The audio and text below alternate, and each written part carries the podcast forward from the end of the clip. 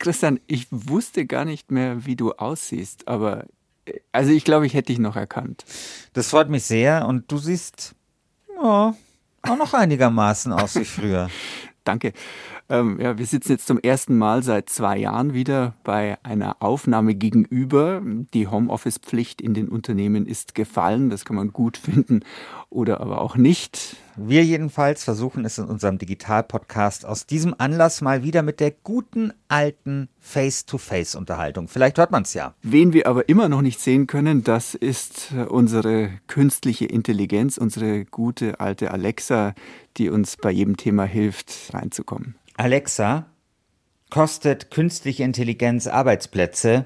Folgendes habe ich im Web gefunden und übersetzt. Laut chicagotribune.com die wachsende Beliebtheit der Technologie für künstliche Intelligenz wird wahrscheinlich zu Millionen verlorener Arbeitsplätze führen, insbesondere bei weniger ausgebildeten Arbeitnehmern und könnte laut einem neu veröffentlichten Bericht des Weißen Hauses die wirtschaftliche Kluft zwischen den sozioökonomischen Klassen in den Vereinigten Staaten verschärfen.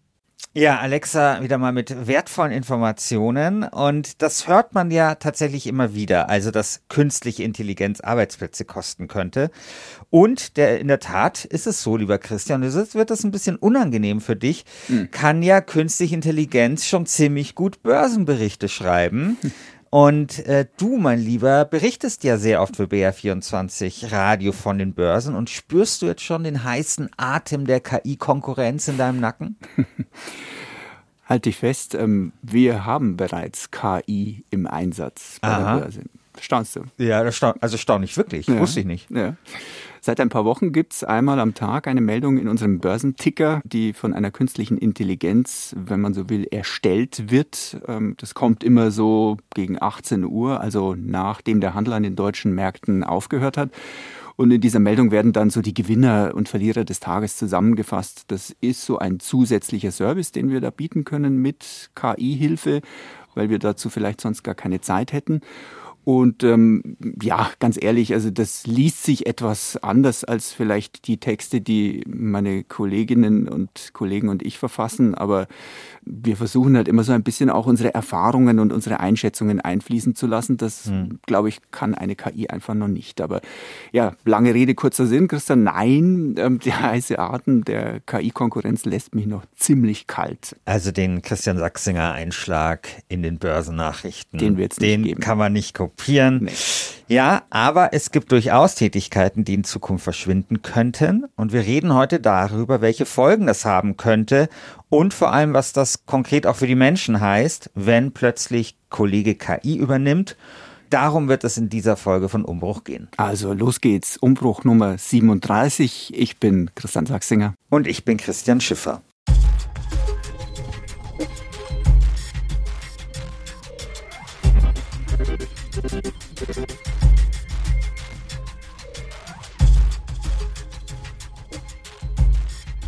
Christian, du kannst ja schon auf eine lange und erfolgreiche Karriere im Hörfunk zurückblicken. Was würdest du denn sagen? Wie viele Stunden hast du damit verbracht, O-Töne abzutippen? Ich, ich würde sagen, das bemisst sich besser in Wochen oder Monaten wahrscheinlich. Aber wieso fragst du, du tippst keine O-Töne mehr ab? Ich tippe keine O-Töne mehr ab, da reden wir jetzt gleich drüber, aber ich habe in meinem Leben auch, also ich würde das unterschreiben, Wochen damit zugebracht, Töne abzutippen. Wir müssen vielleicht euch da draußen so ein bisschen erklären, äh, wie unsere Arbeit hier als Hörfunkjournalisten auch abläuft oder mhm. vielleicht auch abgelaufen ist. Also was überhaupt O-Töne sind. Genau, was zum O-Töne sind. Also wenn wir zum Beispiel, Christian oder ich, wir machen ja manchmal so längere Sendungen, also so Hörfunk-Feature. Und was machen wir da? Wir reden da vor allem mit Leuten. Also so ein bisschen wie auch für Umbruchsendungen. Wir reden mit Leuten, dann schreiben wir den Text, dann versuchen wir das alles zu komponieren, versuchen dann die Töne eben dieser Menschen zu schneiden. Daraus werden dann O-Töne und versuchen dann sozusagen so eine Sendung zusammenzupuzzeln. Das ist eigentlich so im Großen und Ganzen das, wie unsere Arbeit, wenn wir in so einer längeren Feature-Sendung Arbeiten eben aussieht. Und jetzt ist es so, dass wenn man diese Interviews führt, dann braucht man die eigentlich als Textdatei. Weil wir reden da, was weiß ich, eine Stunde mit irgendeinem Experten Und dann macht man diese Sendung und dann will man natürlich wissen, wo genau hat der nochmal diesen super schlauen Satz gesagt, an welcher Stelle hat der Protagonist diese herzzerreißende Geschichte erzählt. Und erst wenn so ein Interview transkribiert ist, wird aus diesem riesigen Audioheuhaufen, aus diesem riesigen Berg an Material wird so ein leicht durchsuchbarer O-Tonstollen, aus dem man sich dann quasi bedienen kann. Die Rosinen rauspicken kann. Genau, die Rosinen rauspicken kann und dann einfach seine Sendung komponieren kann so. Und das mein Problem war immer, ich war in der Schule extrem gut im Abschreiben, aber heute bin ich es nicht mehr. Vom Nachbarn abschreiben. Genau. Okay, und warum äh, bist du es jetzt nicht mehr? Also dieses Abtippen von O-Tönen ist einfach extrem nervig. Also ich weiß nicht, wie es dir dabei ging. Ja, klar. Für mich war das immer so, ich tu auf Play drücken, tipp ab. Ich habe nur so ein Goldfischgedächtnis, konnte mir so drei Sekunden merken, was da gesagt wurde, wieder das abgetippt, dann musst du wieder zurückspielen. Also es war auch wirklich, es gibt schon Gründe, warum ich Wochen damit zugebracht habe, Töne abzutippen, weil ich war einfach unglaublich schlecht. Und was ich dann gemacht habe, war, ich habe ein Transkriptionsbüro engagiert. Ich habe gesagt, ich zahle Privatgeld. Also der BR zahlt sowas nicht, sondern das war dann so, ich zahle es selber, ich engagiere ein Transkriptionsbüro, die sollen mir das einfach abtippen. Hauptsache, du sparst dir die Hauptsache, Arbeitszeit. genau, weil es war völlig klar, bevor ich dann Tag rumsitze und das abtippe oder zwei Tage, das lohnt sich einfach nicht. Ich habe das dann einfach outgesourced. Und dieses Transkriptionsbüro, was ich über Jahre beschäftigt habe, das war ein Zwei-Personen-Betrieb. Und zwar war das Katja Lips und ihre Mutter. Und ja, Katja Lips hat so ein bisschen erzählt, warum sie das, was ich als nervig empfunden habe, eigentlich ganz gerne gemacht hat. Man muss schon eine Begeisterung, glaube ich, ein bisschen dafür haben. Ich habe ganz tolle Kunden, also auch, auch ganz, ganz viele langjährige Kunden. Und ich glaube, ich habe es in, der- in, in der gesamten Zeit geschafft, zu den Kunden wirklich auch ein sehr gutes Verhältnis aufzubauen. Und irgendwie kriege ich grundsätzlich E-Mails, die immer heißen, liebe Frau Lips und herzlichen Dank. Und irgendwie freue ich mich dann darüber immer. Ja, also das ist Katja Lips, die Dame und ihre Mutter, die immer meine O-Töne und meine Interviews transkribiert hat. Und ich habe auch Katja Lips immer solche Nachrichten geschrieben. Also ich habe immer geschrieben, vielen Dank, weil diese Transkriptionen, die ich zurückbekommen habe, die waren immer wahnsinnig gut. Also da war kein Tippfehler drin, da war jedes Komma an der richtigen Stelle. Das war wesentlich besser. Das war der beste Teil vom Skript, das ich abgegeben habe. Also der fehlerfreiste Teil. Das war wirklich immer super. Und dann ist aber was passiert, Christian. Und kannst du dir vorstellen, was? Katja Lips ging in Rente und du standst plötzlich blöd da. So ein bisschen in die Richtung. Aber für die Rente ist Katja Lips tatsächlich noch ein bisschen. Ja, sie klingt auch noch Zu jung? Ja. Es war so, dass irgendwann hat dieses Schreibbüro weniger Aufträge bekommen. Und zwar auch wegen mir. Ich hatte ja vorgesagt, ich lasse meine Töne nicht mehr transkribieren. Und der Grund ist sehr einfach, weil nicht mehr Katja Lips meine Töne transkribiert, sondern die künstliche Intelligenz. Also seit gut ungefähr, sagen wir mal, drei, vier Jahren ist das losgegangen. Da habe ich angefangen, so Dienste zu benutzen, wie Sonics, Trint, Happy Scribe heißen die. Ich habe da mehrere durchprobiert. Das sind so KI-gestützte Transkriptionsdienste, so webbasiert. Du lädst dort eine Sprachdatei hoch, irgendwie ein MP3-File und ein paar Minuten später kriegst dann einfach eine Textdatei raus. Ja? Ich weiß nicht, hast du solche Programme schon mal benutzt? Ja, Trint vor allem. Ähm, und mich hat genau das Gleiche eigentlich fasziniert wie dich. Man schickt eine MP3-Datei hin und kurze Zeit später hast du die Word-Datei in deinem E-Mail-Postfach. Und ich fand auch, die Ergebnisse waren okay, vor allem wenn die Gesprächspartner gut äh, gesprochen haben, also sauber artikuliert.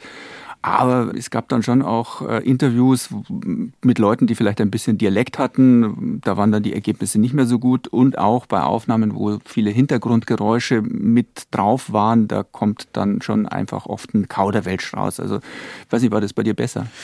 Ja, also was mir auffällt, ist, dass die KI immer Probleme hat mit Worten, die neu sind. Also ich mache zum Beispiel eine Sendung gerade über NFTs.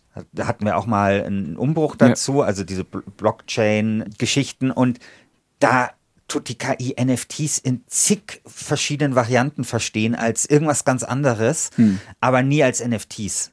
Aber insgesamt finde ich sind die Ergebnisse schon sehr überzeugend und sie werden auch immer besser. Also vor fünf Jahren waren, war das noch viel schlechter, als es heute ist. Also man merkt sozusagen, dass die künstliche Intelligenz da gut trainieren konnte schon und auch teilweise Dialekte ganz gut erkennt und so. Also ist immer noch nicht perfekt, aber es entwickelt sich in die richtige Richtung. Und das ist auch kein Wunder, sagt Mats Pankow. Mats Pankow ist Politikberater und Autor, Experte für künstliche Intelligenz und betreibt auch einen sehr, sehr guten Podcast. Also ist hier gleich eine Empfehlung, packe ich auch in die Show Notes. Der Podcast heißt Mensch Maschine. Das ist ja die Schokoladendisziplin von künstlicher Intelligenz, zu sagen, okay, äh, Sprache, äh, die oder Geräusche in Zeichen zu übersetzen. Nun ist es so, dass wir diese Zeichen alle ein bisschen anders aussprechen und daher kommen dann auch die komischen Ergebnisse der frühen äh, spracherkennenden Systeme, die Worte dann irgendwie falsch erkannt haben und die man sehr mühsam auch noch trainieren musste. Das weiß ich noch, das hatte ich mal mit meinem Word. Als ich mir mal einen Arm gebrochen hatte, konnte ich nicht tippen und musste meine Hausarbeit für die Uni dann mit so einer Spracherkennung aufschreiben lassen. Das hat noch sehr viele Fehler gemacht. Aber äh, diese sogenannten neuronalen Netze oder überhaupt lernende Maschinen haben ja den Vorteil, dass sie Tausende und Abertausende, ja Millionen von Sprachdatensätzen auswerten und lernen können daraus, in wie vielen verschiedenen Arten und Weisen man Worte oder Zeichen aussprechen kann. Und dass die dann mit zunehmender Rechenpower und immer geschickter konstruierten algorithmischen Systemen lernen, Sprache in Zeichen zu übersetzen, das überrascht mich nicht. Vielleicht ganz kurz äh, müsste man nochmal äh, hinweisen auf Umbruch. Ich weiß jetzt nicht mehr, welche Folge es war, so irgendwie Nummer 5 oder so, wo es um künstliche Intelligenz ging. Und da haben wir auch schon neuronale Netzwerke genau. erklärt. Also für die Leute, die jetzt äh, da ein bisschen ausgestiegen sind inhaltlich, kann man das nochmal nachhören.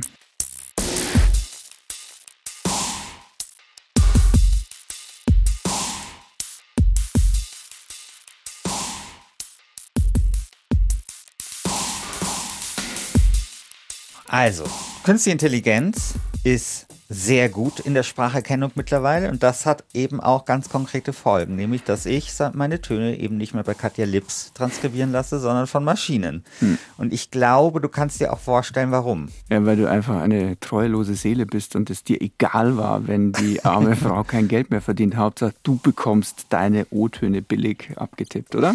Genau so ist es. Äh, es ist einfach bequemer. Hm. Das muss man einfach sagen. Also ich lade diese MP3-Datei hoch und ich habe innerhalb von ein paar Minuten Minuten habe ich diese Datei transkribiert. Und dann ist da wirklich noch der Preis. Also bei Katja Lips kostet das Transkribieren von einer Stunde O-Ton-Material 66 Euro. Und wenn das mehrere Teilnehmer sind, also hat man halt immer auch mal so eine Gesprächsrunde oder sowas, dann kommt noch ein Aufpreis dazu. Mhm. Und eine Stunde KI-Transkription kostet 8 Euro. Hm. Also 8 Euro statt 66. Also wir reden hier nicht irgendwie von ein bisschen günstiger, sondern wir reden halt wirklich von einem Bruchteil von dem, was das kostet im Vergleich zu einem Menschen, wenn er einen Text transkribiert. Ja, fängt dann ein Christian Schiffer zum Überlegen an. Da fange ich dann zum Überlegen an, ja. Und das führte dann dazu, dass dieses Schreibbüro keine Aufträge von mir bekommen hat. Und ich glaube, ich stehe jetzt sowieso schon wahnsinnig schlecht da bei dir, bei euch da draußen. Ihr denkt euch jetzt wahrscheinlich der schlimmste Erbsenzähler. Und jetzt kommt es noch schlimmer. Christian, wie glaubst du, ich meine, du kennst mich jetzt ein bisschen, wie glaubst du, habe ich mich verhalten? Meinst du, ich habe mit Katja Lips gesprochen, habe ihr die Situation erklärt hm. und ihr offen und ehrlich gesagt, dass ich sie jetzt nee. outgesourced habe an so ein paar Nullen und Einsen? Nee. Oder glaubst du, ich habe mich einfach aus dem Staub gemacht und habe einfach nichts gesagt? Du hast gekniffen. Ja, ich habe es nicht übers Herz gebracht, Katja Lips das zu sagen, dass ich sie quasi outgesourced habe für so ein paar Algorithmen. Ich bin einfach verschwunden ich war einfach nicht mehr da, bis auf den Moment jetzt eben vor ein paar Wochen, als ich sie dann angeschrieben habe und dann halt so gefragt habe, ja, wollen Sie mit mir über dieses Thema sprechen, KI und Arbeitsplatz? Und ich fand's mega überraschend, dass sie gesagt hat, ja, weil es mir so, weil, weil ich wirklich ein schlechtes Gewissen auch ihr gegenüber hatte. Die einzige gute Nachricht, mit der ich mich ein bisschen trösten kann, ich war nicht der Einzige, der es so gemacht hat. Ehrliche Antwort? Die waren so wie Sie. Ja, habe ich. Bei manchen Kunden habe ich tatsächlich nachgefragt. Und da kriegte ich dann aber auch die Antwort und hab ich, dann habe ich das auch akzeptiert. Und dann war mir aber auch irgendwann wurde mir dann auch klar, dass das natürlich auch der Zahn der Zeit irgendwie nagt an meinem kleinen Schreibbüro. Und dann hatte ich zwischendurch auch die Überlegung, ob ich es nicht tatsächlich aufgebe. Aber ähm, so manchem Arzt der jetzt gerade so in Rente geht, wollte ich das dann auch nicht antun. Wo wir, wenn ich jetzt einen Kunden habe, wo ich schon fünf Jahre Gutachten schreibe, dem schreibe ich ja nicht einfach, ich höre jetzt auf. Und dann habe ich es halt wirklich auf eine kleine Spur gefahren, sodass meine Mama noch so ein bisschen in ihrem Rentendasein was zu tun hat. Und ähm, ja, so läuft es momentan. Also wir haben so ein paar kleine Aufträge, aber das ist jetzt wirklich auf, auf ein ganz kleines Niveau runtergefahren. Sehr menschlich, sehr sympathisch, Katja ja. Lips. Ähm, aber hat sie denn die heraufziehende Konkurrenz durch die künstliche Intelligenz eigentlich nicht kommen sehen? Nee, hat sie nicht. Mhm. Habe ich sie auch gefragt, das ist einfach alles super schnell gegangen. Bin ich ganz ehrlich, habe ich nie drüber nachgedacht. Habe ich mich aber auch ehrlich gesagt bisher auch immer noch viel zu wenig mit befasst, aber vielleicht will ich es auch einfach nicht wahrhaben. Das kann auch sein. Ja, also ich glaube, das ist einfach sehr schwer, damit umzugehen, dass es plötzlich so eine Konkurrenz gibt durch Maschinen. Mhm. Ja. Ich meine, das ist nicht neu in der Menschheitsgeschichte, wenn wir an Webstühle denken oder an mechanische Bohrer oder Roboter in Autofabriken, aber es waren natürlich bisher eher Jobs, bei denen körperliche Arbeit gefragt war, die durch Maschinen und Automatisierung ist es ja eigentlich ersetzt worden sind. Und jetzt gibt es aber eben auch Schreibtischberufe, die durch ja, Automatisierung verdrängt werden könnten, denn einige Dinge zumindest können Maschinen einfach besser als wir, sagt Mats Pankow immer wenn es darum geht, aus sehr, sehr großen Datensätzen oder Informationskompendien Sachen rauszulesen. Das kann KI besonders gut. Also alles, was ich jetzt, äh, wenn ich Menschen beauftragen würde, als Fleißarbeit bezeichnen würde. Überall, wo ich Menschen dran setzen würde, die vielleicht inhaltlich überhaupt gar keine Ahnung haben, die aber sehr, sehr viel Zeit haben, meinetwegen tausende äh, Akten zu durchforsten. Das können, das können Maschinen sehr gut. Sie können aus großen Datensätzen lesen, ohne zu verstehen, was da drin ist. Das könnte zum Beispiel sein, viele, viele Patientenakten durchzulesen und zu gucken, welche Behandlungsmethoden sind bei welchen Symptomen besonders erfolgreich gewesen. Da müssten Menschen Jahre dran setzen. Das können Maschinen in Minuten erledigen. Oder Bilderkennung ist eigentlich auch was, was künstliche Intelligenz zunehmend gut kann, aus großen Bilddatensätzen, die von Menschen mühsam per Hand beschriftet werden mussten, zu lernen, welche Gegenstände für uns welche Namen haben. Die Grenzen sieht man allerdings auch gerade bei diesen bilderkennenden Algorithmen, denn schwierig wird es, wenn dann die Zusammenhänge zwischen den Gegenständen erklärt werden müssen. Wenn man also sagen muss, da tut eine Person was Bestimmtes. Ein Mensch fährt Auto oder ein Mensch versucht etwas aus einem Regal zu holen, also schon etwas, was man dann mitdenken muss als, als jemand, der das Bild anguckt. Das ist für Maschinen schwer bis gar nicht nachzuvollziehen, weil sie nämlich nicht wissen, welche Welt hinter diesen Datensätzen steckt. Die kennen keine kausalen Zusammenhänge, keine Gründe und keine Absichten. Ja, und genau deswegen kann künstliche Intelligenz eben nicht nur Dinge viel besser als wir Menschen, sondern auch Dinge sehr viel schlechter als wir Menschen. Ja? Wagen wir mal ein kleines Experiment. Es gibt ja Programme, die darauf trainiert sind, Texte zu schreiben, wie sie Menschen verfasst haben könnten. Mhm. Das bekannteste ist GPT-2. Der also jetzt geht es nicht um O-Töne abtippen, sondern um Texte selbst mit Kreativität genau. entwerfen. Ähm. Genau, jetzt äh, gehen wir eine Stufe weiter. Also ja. was wäre sozusagen, wenn ich ein Feature machen würde, nicht nur die Töne abtippen lassen Aha. würde von der KI, sondern okay. jetzt sage ich, okay, jetzt möchte ich auch das, was ich schreibe dazwischen, hm. den ganzen Inhalt, jetzt möchte ich das auch an eine KI delegieren. Ja? Mhm. Also es gibt Programme, denen gibst du so einen Anfang eines Textes und dann wird eben dieser Text einfach weitergeschrieben und zu Ende geschrieben. Und das ist ja sehr, sehr praktisch. Eigentlich. Hm. Ja, also irgendwie, klar, wir können über die Folgen noch sprechen, aber an sich ist es ja irgendwie ein bisschen verführerisch für einen Journalisten zu sagen, ich schreibe jetzt mal den Anfang eines Textes und dann soll die Maschine den mal schön zu Ende schreiben und ich hänge mich vor die Playstation währenddessen. Mhm. So, ich, wir machen jetzt folgendes ich habe einen Textanfang geschrieben und da würde ich dich bitten, den mal vorzulesen. Okay. Wie könnte KI den Arbeitsmarkt betreffen? Werden auch Journalisten überflüssig werden? Was passiert, wenn die Algorithmen übernehmen? Berühmt und auch ein wenig berüchtigt ist eine Oxford-Studie aus dem Jahr 2015. Dort steht, dass in 25 Jahren in den USA 47 Prozent der Jobs verschwunden sein werden. Fachleute wie zum Beispiel Mats Pankow kritisieren jedoch das Forschungsdesign der Studie. Also das ist ein Text, den ich jetzt mal schnell geschrieben habe. Typischer Einstieg mit irgendwie drei Fragen. Die ganzen Fakten stimmen. Also diese Oxford-Studie, wonach in 25 Jahren in den USA 47 Prozent der Jobs verschwunden sein werden. Die gibt es wirklich. Also die ganzen Zahlen ja. stimmen. Mats Pankow gibt es, den haben wir ja gerade gehört. Ja. Also das ist sozusagen jetzt bestimmt nicht ein Meisterstück an Journalismus. Es ist bestimmt nicht irgendwie super formuliert, aber es ist irgendwie so ganz solide. Zumindest nicht falsch. Genau. Also ich glaube, bei so einer Abnahme mit dir, Christian, würde das wahrscheinlich so, mhm. ja, okay, mhm. also würde es wahrscheinlich noch sagen, äh, hier bitte ein bisschen mehr Drive und so, ein bisschen mehr Fleisch, aber an sich kann man das, glaube ich, so machen. So, das ist jetzt der Anfang des Artikels. Mhm. Den habe ich jetzt in GPT-2 eingegeben. Also diese KI, die Texte schreibt und die einfach fortsetzt. Und jetzt lies mal vor, was dabei rausgekommen ist. Okay. Der erste Schritt im menschlichen Streben besteht darin, etwas Neues zu schaffen. Heutzutage probiert ein Mensch in der Regel eine neue Idee aus, eine Technik des Maschinenlernens.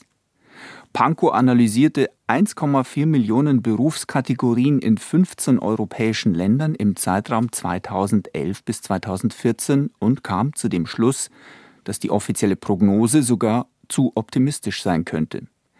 Die Historikerin Charlotte Eykut ist der Meinung, dass es durchaus deutliche Unterschiede zwischen Afrika und Europa gibt und dass Vorurteile und Rassismus immer noch ein Hindernis darstellen. Ja, also der Text war in Wirklichkeit viel, viel länger, okay. muss man jetzt fairerweise sagen. Den habe ich ein bisschen zusammengekürzt, aber ich finde, da sieht man schon, was da die Probleme sind. Also, dieser Satz, Pankow analysierte 1,4 Millionen Berufskategorien in 15 europäischen Ländern. Erstens hat Mats Pankow das nicht getan. Ich würde mir auch die Frage stellen, ob es 1,4 Millionen Berufskategorien überhaupt mhm. gibt. Also, das weiß ich jetzt nicht, aber es kommt mir irgendwie doch recht viel vor. Mhm. Und auch am Ende also, dass quasi Vorurteile und Rassismus ein Hindernis darstellen, das ist natürlich ein viel diskutiertes Thema in der künstlichen Intelligenz, also mhm. wie die Vorurteile reproduzieren. Aber eigentlich hat das doch nichts zu tun mit dem Rest, oder? Es hört sich beim ersten Anhören schlüssig an. Es ist von der, von, vom Satzbau, von der Konstruktion her so, dass man irgendwo das Gefühl hat, man wird geführt. Mhm. Aber gleichzeitig, äh, was die Fakten angeht, besteht kein großer Zusammenhang und man hat so das Gefühl, da fabuliert jemand ein bisschen. Genau, also es ist so ein bisschen wie so ein bisschen die Kolumne von Franz Josef Wagner in der Bild. Also so einfach so Sätze, die nicht so unbedingt zusammenpassen. Wir, wir würfeln irgendwas zusammen. Genau. Und dann eben, ja, also man merkt aber sozusagen, es steckt schon sowas drin. Also es geht schon so ums richtige Thema, es geht schon um KI, es geht schon mhm. um Technologie, es geht um Beruf und Jobs und so weiter. Aber eben es ist eben so, wie Mats Pankow das vorher gesagt hat. Die KI kann halt keine inhaltlichen Zusammenhänge herstellen. Das heißt, eigentlich ist KI ziemlich dumm. Und trotzdem wird sie den Arbeitsmarkt verändern. Ja? Okay. Die Frage ist halt nur, wie sehr.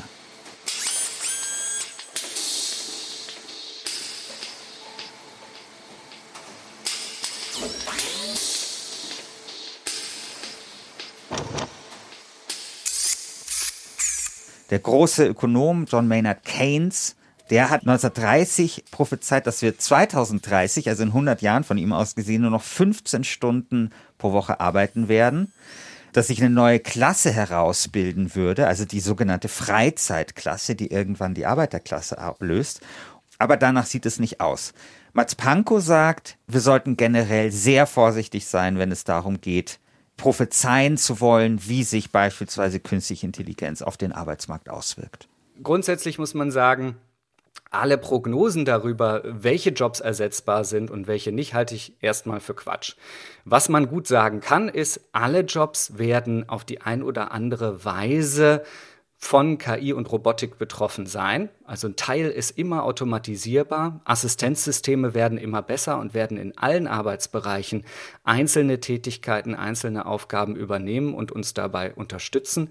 Aber es bleibt immer ein Rest. Es bleibt immer der Teil, für die wir Reflexion brauchen, für den wir Bewusstsein brauchen. Und das ist etwas, was die Maschinen nicht können. Das zeigen uns die letzten 70 Jahre KI-Forschung und das sagen eigentlich auch die allermeisten KI-ForscherInnen, die ich kenne. Ja, also wir können als Menschen eine ganze Menge, was KI nicht kann, aber es gibt ebenso diese Bereiche der Fleißarbeit. Da ist KI besser, wie zum Beispiel bei dem Transkribieren der O-Töne, also nicht besser, aber zumindest schneller ne? und mhm. günstiger. Mhm. Und für mich persönlich ist KI deswegen jetzt auch keine Bedrohung, ne? weil für mich ist das eher wie so ein Werkzeug, das mir den Job einfacher macht. Ich kann meine Sendungen schneller machen. Das ist wie so ein Hammer aus Einsen und Nullen, der mir jetzt einfach Geld spart und vor allem sehr viel Zeit. Ich denke, du machst es dir da ein bisschen zu einfach und, siehst es etwas zu locker.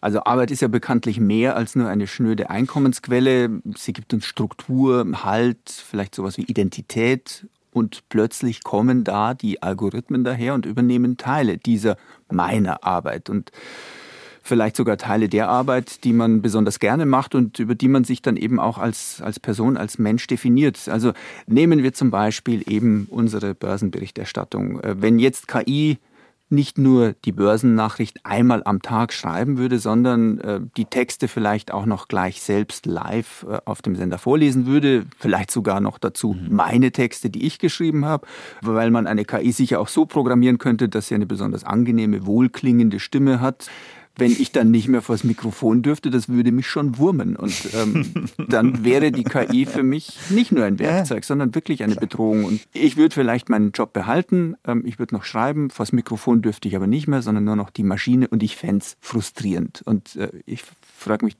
würde es dir da nicht ähnlich gehen? Naja, weiß ich nicht. Ich meine, kommt halt darauf an, wenn die KI einfach meine Stimme reproduziert das geht ja auch. Ne? Es ist ja durchaus möglich, dass quasi in Zukunft einfach eine KI meine Texte als Christian Schiffer mit der Christian Schiffer Stimme vorliest. Ja, aber das bist ja nicht mehr du. Weiß ich nicht. Also ich. Das bist du nur besser. Ja, ich finde Christian Schiffer noch besser. Noch besser. geht ne, Ich weiß es nicht. Also ich finde, da, also ich, was ich da sagen will, da gibt es ja so verschiedene Abstufungen. Also wenn jetzt eine, eine fremde Stimme, KI-Stimme meine Texte vorlesen würde, würde es mich wahrscheinlich mehr stören, als wenn es jetzt eine KI, ein Abdruck, ein KI-Abdruck meiner Stimme ist, quasi. Hm. Das machen würde. Also ich weiß es nicht. Aber ich finde natürlich, dass du trotzdem einen Punkt hast. Was wir natürlich schon oft sehen, ist, dass zum Beispiel KI sowas wie Entscheidungsbefugnisse dem Menschen streitig macht. Also diese ganze Zusammenarbeit Mensch und KI, das ist, glaube ich, das, was interessant ist und was, glaube ich, viel verändern wird und dass die uns dann eben auch Entscheidungsbefugnisse wegnimmt. Hm. Ja? Und was passiert dann mit den Leuten? was passiert dann mit ihrer Identität? Und genau dieser Frage sind Forschende der Universitäten Passau und Bayreuth nachgegangen. Der Psychologe Franz Strich hat hierfür zusammen mit Kolleginnen und Kollegen Bankberater befragt. Sie müssen sich das so vorstellen, Sie führen einen Arbeitsprozess aus und dieser Arbeitsprozess besteht aus einer ganzen Reihe von Teilprozessen. Und das haben Sie Ihr ganzes Leben lang gemacht. Darüber definieren Sie sich. Und jetzt kommt ein System und dieses System substituiert diese Tätigkeiten, worüber Sie sich definieren. Sie haben also im ersten Moment können sie nicht mehr das machen, was sie vorher gemacht haben. Und das finden die meisten Menschen im Prinzip nicht so toll. Und gerade im Kreditgeschäft ist es so, wo wir viel Kundeninteraktion haben, wo wir schwierige, schwere Entscheidungen treffen müssen. Das wird komplett substituiert von einem System, was sie im Prinzip nicht mehr beeinflussen können. Und das bedroht sie in ihrer Selbstwahrnehmung. Also um das mal konkret zu machen, äh, in dieser Studie, ich habe die gelesen, da wird sehr schön aufgemacht mit so einem Zitat. Da ist ein Bankberater, der sagt halt, ich habe früher Kredite vergeben oder entscheiden dürfen von bis zu einer Million Euro. Und plötzlich wurde halt diese Entscheidungsbefugnis an eine Maschine übertragen. Und ich meine, klar, das macht ja was mit mhm. den Leuten. Ja, da gehört nicht viel Fantasie dazu, dass man sich vorstellen kann, dass das für einen Bankberater, Beraterin in eine Sinnkrise stürzen kann. Absolut, mhm. ja. Also erst kann ich über eine Million entscheiden und am nächsten Tag nicht mehr, ja. Das sein Pausebrot noch finanzieren. Irgendwie. Genau, also das, das glaube ich macht was mit den Leuten. Es gibt aber auch Mitarbeitende, die mit dieser neuen Situation anders umgehen. Wir haben in unserer Studie dabei zwei unterschiedliche Perspektiven herausarbeiten können. Ein Teil der Berater nehmen das KI-System als Bedrohung für ihre Identität wahr und die zweite Gruppe zeigt eine allgemein eher positive Einstellung gegenüber dem System.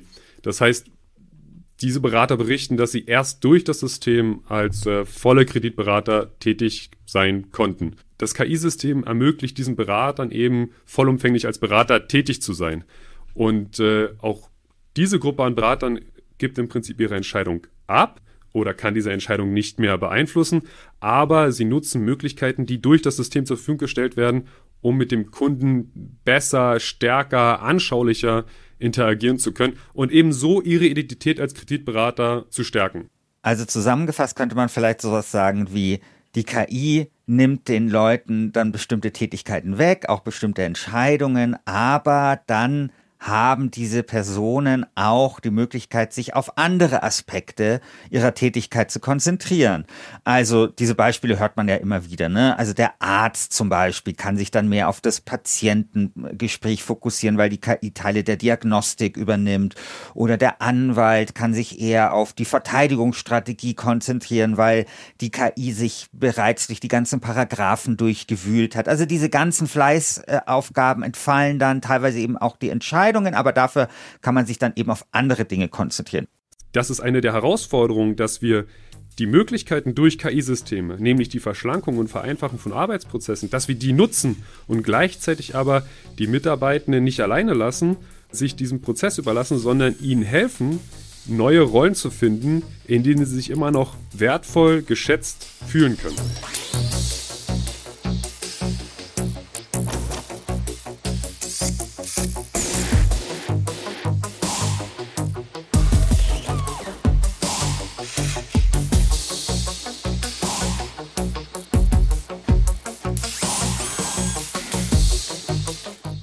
Wie können diese Rollen aussehen, von denen Franz Striche gesprochen hat. Und eine Rolle, die auf uns Menschen zukommen könnte, wäre die, dass wir immer mehr zu so Aufpassern werden von künstlicher Intelligenz. Babysittern. Ja, zu so Nannies von Algorithmen, wenn man so will, weil künstliche Intelligenz ist zwar hocheffizient, sie macht aber Fehler. Du hattest ja am Anfang schon gesagt, so mit der Transkription, dass zum Beispiel, wenn genuschelt wird, das nicht erkannt wird oder mhm. bestimmte mhm. Dialekte. Du musst die Arbeit der Maschine, wenn man so will, beaufsichtigen und verbessern. Ja. Und genau das könnte in Zukunft der Alltag sein, meint Mats Pankow. Es gibt heute schon Produktionsstraßen, da äh, sitzen hochqualifizierte IngenieurInnen wochenlang daneben und schauen nur zu, bis mal irgendwann ein Fehler passiert. Da müssen die ganz alert sein, sofort aufspringen, alles reparieren, anhalten, umbauen äh, und dann weiterlaufen lassen. Und auf diese Leute kann man nicht verzichten. Das kann die KI nicht. Komplexe Fehler und auch einfache Fehler wie, oh, da hat jemand ein Fenster aufgelassen, es schneit rein. Das versteht die Maschine nicht, wenn sie nur auf die Produktionsstraße geeicht ist. Dafür braucht es also nach wie vor hochqualifizierte Menschen, die aber nur ganz selten eingesetzt werden. Und das ist natürlich echt schwierig. Wie schafft man es auf dem Stand der Technik, die sich auch immer schneller weiterentwickelt, zu bleiben? Wie schafft man es gleichzeitig, das äh, Praxiswissen präsent zu halten? Es reicht ja nicht, das nur abstrakt zu wissen, sondern auch zu wissen, wie man es anwendet. Und wie schafft man es, das Selbstbewusstsein zu behalten, auch wenn die Maschine wochenlang fehlerfrei läuft, zu wissen, in welchem Moment ist ein Fehler aufgetreten, wann hat die Arzt-KI eine gefährliche Behandlungsempfehlung ausgespuckt, weil sie irgendwas nicht verstanden hat und dann da einschreiten zu können. Und das kann man nur in der Praxis lernen. Aber da haben wir jetzt ein Problem. Ja. ja.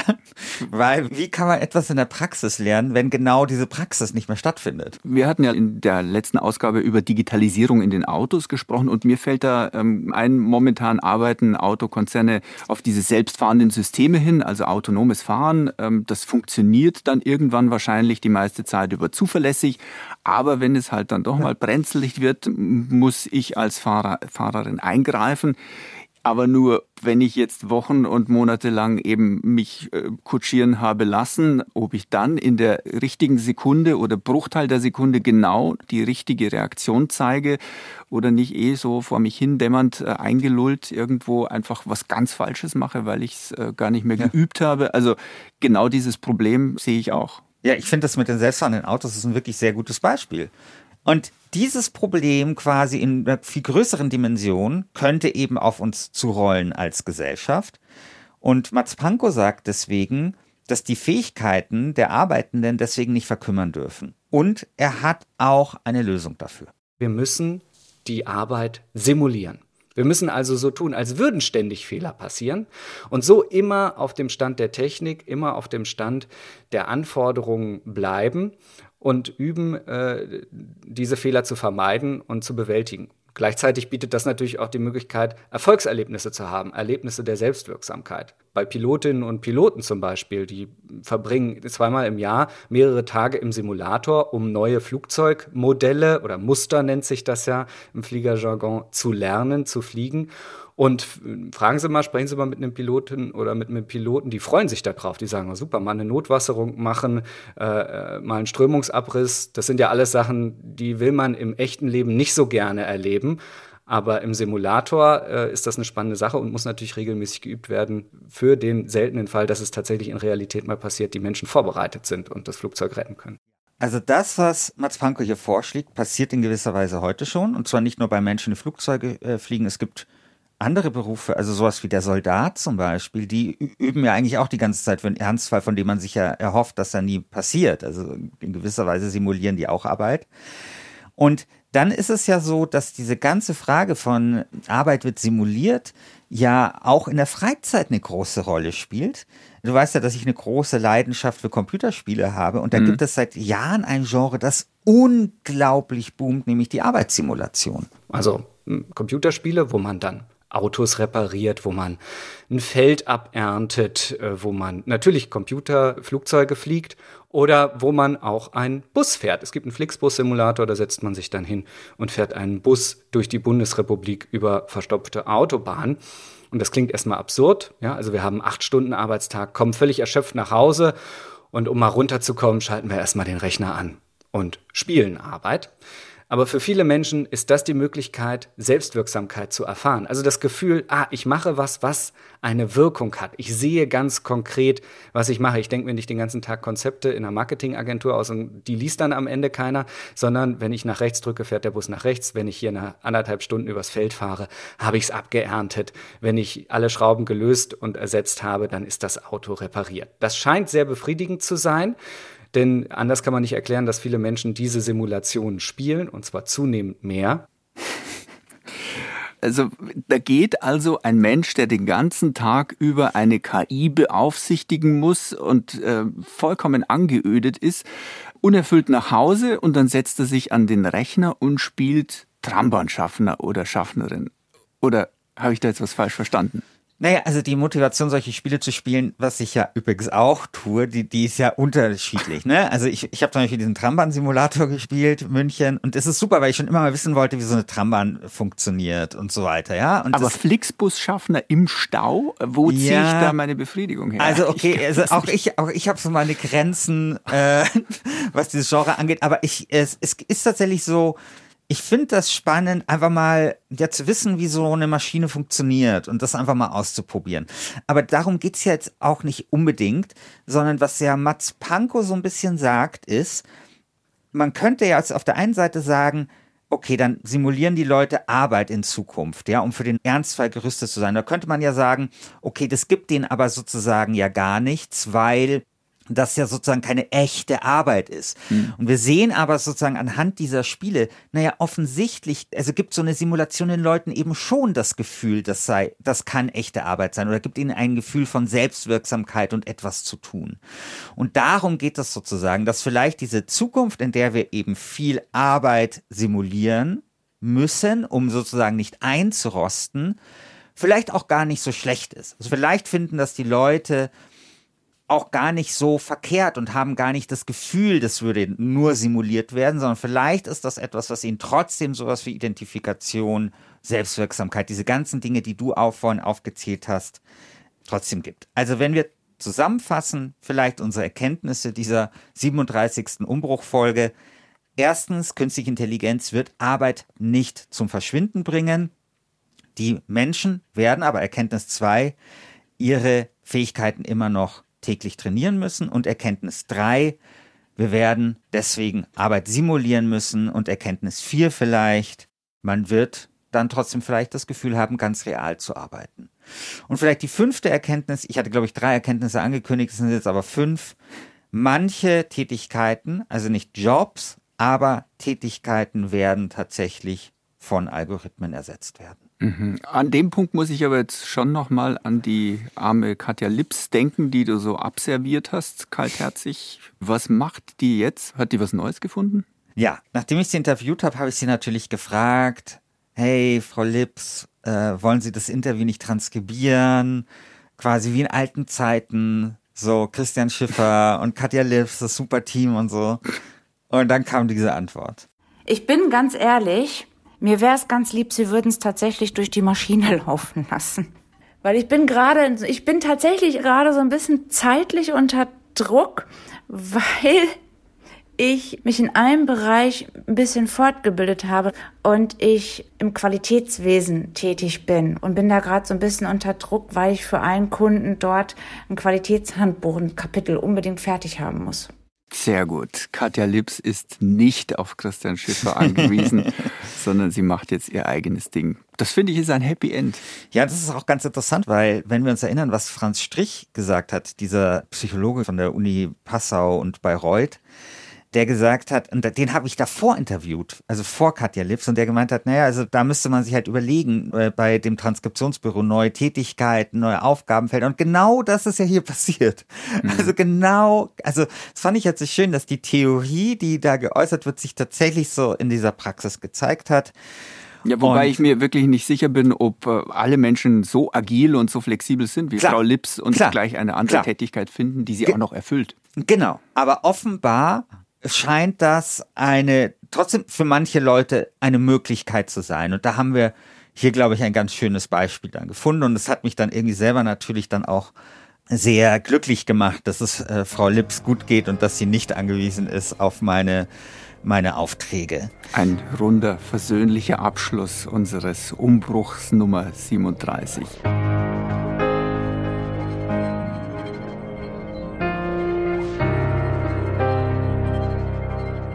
Wir haben euch wie immer ein paar Links zum Thema in die Show Notes gestellt. Und ich habe inzwischen nachgeschaut, die KI-Folge von Umbruch, das waren die ersten zwei Folgen, die wir gemacht haben. Also das war ganz am Anfang. Mhm. Da haben wir uns vielleicht noch etwas anders angehört. Kann man nachhören. Wir werden auch dazu noch einen Link reinstellen in die Show Notes. Ja, Umbruch kommt das nächste Mal in vier Wochen. Was gibt's denn da dann? Das nächste Mal sprechen wir über das super, hyper, mega Thema, über das alle sprechen derzeit und bei dem aber gleichzeitig keiner wirklich weiß, was es ist. Äh, der, neue, der neue Landwirtschaftssimulator. Nein. Zweiter Tipp. Ähm, äh, NFTs, Blockchain, Metaverse. Metaverse, genau. Okay, exakt. Metaverse. Oh Gott. Mehr Begeisterung, bitte. Nein, ich, ich bin begeistert. Ich kann es noch nicht so ausdrücken. Es ist natürlich okay. ich habe so viel gehört in den letzten okay. Monaten über das Metaverse. Ich bin sehr gespannt, was du äh, mir sozusagen darüber erzählst. Ich, dir neu, ich kann dir sicher nichts Neues erzählen. Aber ja, vielleicht kannst du mir einfach mal erklären, was es ist. Das würde mir schon helfen. Ja, natürlich. Das ist natürlich die große Herausforderung. Genau. Aber es ist wirklich interessant, was da alles passiert. Es gibt ähm, viele Menschen, die zigtausend Dollar investieren, um virtuelle Grundstücke zu kaufen. Es gibt Sportartikelhersteller und Modefirmen, die digitale Turnschuhe und Luxusoutfits entwerfen und dafür sogar Firmen aufkaufen für viel Geld. Andere investieren ihr Geld in Avatare. Also das Metaverse scheint tatsächlich überall zu sprießen und ja, nächstes Mal werfen wir einfach einen Blick auf diese ersten Metaverse-Pflänzchen und versuchen eine Vorstellung davon zu geben, wo das einmal hinführen könnte. Ich bin sehr gespannt. Bis dann, euer Christian Schiffer und euer Christian Sachsinger.